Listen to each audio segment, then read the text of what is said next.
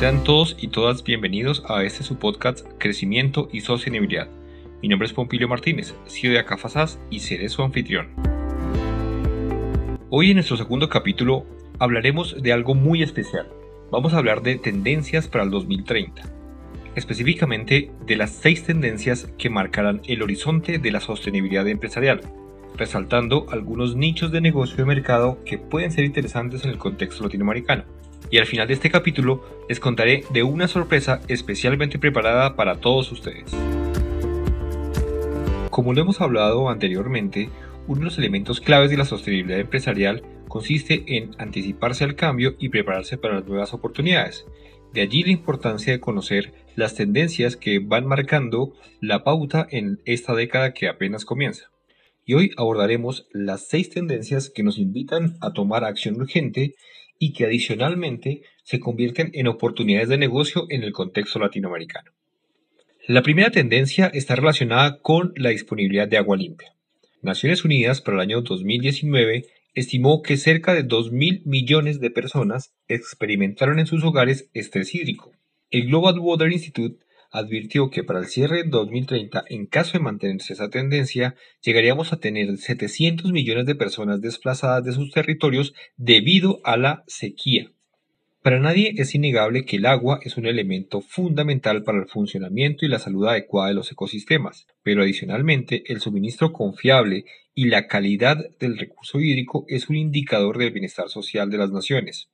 Si a esto le sumamos el efecto del cambio climático y la presión derivada del aumento de la población, pues vamos a tener un aumento de la presión sobre los recursos hídricos.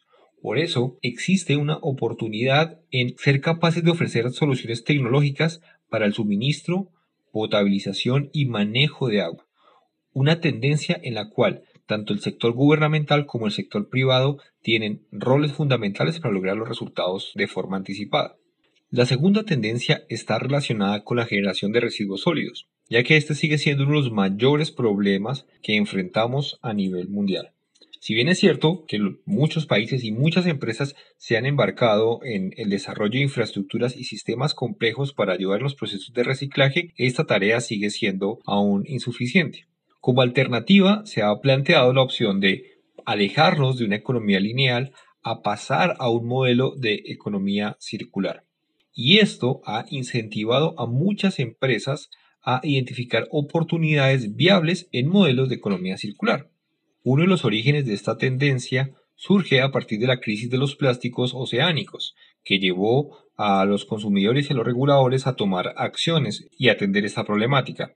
Hoy, sin embargo, los programas de economía circular se han extendido mucho más allá de estos materiales, y a esto se le suman los programas relacionados con la responsabilidad extendida al productor, que buscan desvincular muchas actividades económicas del consumo de recursos finitos y, entre otros, ayudar a reducir las emisiones totales de gases de efecto invernadero, lo cual genera un nuevo nicho para quienes hoy apuestan por el desarrollo de nuevos materiales con posibilidad de uso en diferentes industrias.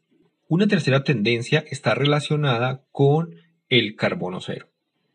En el año 2019, la carbono neutralidad fue una de las tendencias más fuertes en torno a temas de sostenibilidad, impulsada por un lado por las discusiones técnicas eh, e institucionales sobre qué significa el cero neto, y aunque muchas empresas salieron del movimiento empujadas por la presión de la pandemia, otras empresas de talla mundial como Microsoft le apuestan a ir más allá, incluso hablando de carbono negativo, es decir, no solo alcanzar la carbono neutralidad, sino lograr eliminar más dióxido de carbono del que emiten para el año 2030, lo cual la convierte en un referente no solo en su industria, sino en todos los sectores económicos. Y aunque esta tendencia aún tiene muchos temas por resolver a nivel técnico, a nivel normativo, nadie niega el efecto positivo que traerá para el planeta entero reducir las emisiones de gases de efecto invernadero.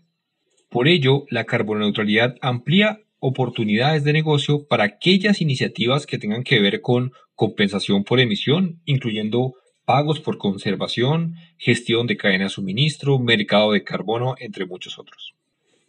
Como cuarta tendencia dominante encontramos la energía renovable y las microredes de energía. En el marco del comercio internacional de energía, se ha venido dándole espacio cada vez más protagonista a la demanda de energías renovables, impulsado en buena parte por el crecimiento de industrias paralelas como los autos eléctricos.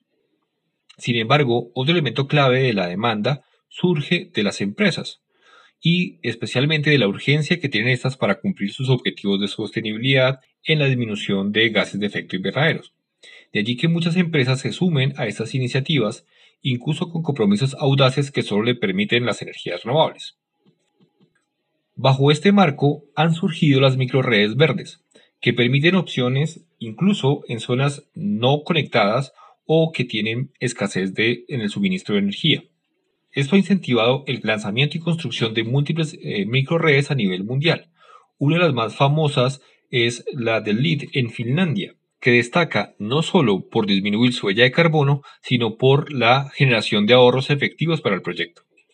Tanto la energía renovable como las microredes tienen asidero en los sectores de infraestructura, aplicaciones comerciales, militares, industriales y para el caso latinoamericano muchas tendrían el potencial de ser ecológicas y servir de respuesta a zonas no conectadas y muy distantes de las redes principales de transporte de energía. La quinta tendencia está relacionada con la alimentación, específicamente con la agricultura de la nueva era o agricultura regenerativa. Si bien estamos hablando del concepto de agricultura 4.0, donde la producción de alimentos está muy asociada a procesos como la robótica, la telecomunicación, la información, el marketing digital. Sin embargo, y debido a la sombra del impacto causado por la revolución verde, el abastecimiento de alimentos sostenibles e inteligentes empieza a marcar una nueva tendencia y a ser un paralelo sobre la agricultura 4.0. Es decir, no solo la tecnología, también es importante el enfoque. En este contexto, el eje central es el fortalecimiento de la salud y la vitalidad del suelo agrícola, es decir, la articulación por la recuperación y conservación del suelo con la seguridad alimentaria de cada país. Y eso se fundamenta en los análisis hechos por la FAO, quien estima que si se hace una gestión sostenible del suelo, este puede llegar a aumentar la producción de alimentos de un país en al menos un 58%. Para el caso latinoamericano existen grandes potencialidades como fuente de productos terminados no solo de materia prima, sino de alto valor agregado, con mercados variados pero crecientes a nivel mundial y con alternativas interesantes para analizar como las proteínas alternativas, una dieta basada en plantas, hongos, algas, insectos, carne cultivada, entre muchos otros. Y finalmente, la sexta tendencia corresponde a las iniciativas del sector privado. Como lo mencionamos en el podcast anterior, en el siglo XXI, el éxito empresarial no está definido únicamente por la generación de beneficios y generación de valor para los accionistas. A la fecha, marcar la diferencia en los desafíos que enfrenta el medio ambiente y la sociedad es una métrica con la cual se están empezando a evaluar las empresas. Y en ese sentido, la sostenibilidad como un factor diferenciador en el mercado motiva a que muchas empresas busquen el cumplimiento de metas ambientales como la reducción de carbono, ajustar procesos de producción, optimizar su eficiencia energética, invertir en compensación de huella hídrica y carbono, entre muchas otras alternativas. Un ejemplo contundente fue la carta del director ejecutivo de BlackRock, Larry Fink, quien afirmaba que su empresa, considerada la más grande del mundo en gestión de activos, evitaría inversiones en empresas que presentaron un alto riesgo relacionado con sostenibilidad. Y aunque muchos podrían decir que el giro a la derecha dado por BlackRock se debe a presiones sociales, también se debe señalar que esta tendencia crece en todo el mundo. Si citamos la encuesta de Euromonitor Voice of the Industry, realizada en junio del 2020, más del 40% de todas las empresas encuestadas a nivel mundial están planificando hacer inversiones diversas en diferentes iniciativas relacionadas con la sostenibilidad de sus compañías.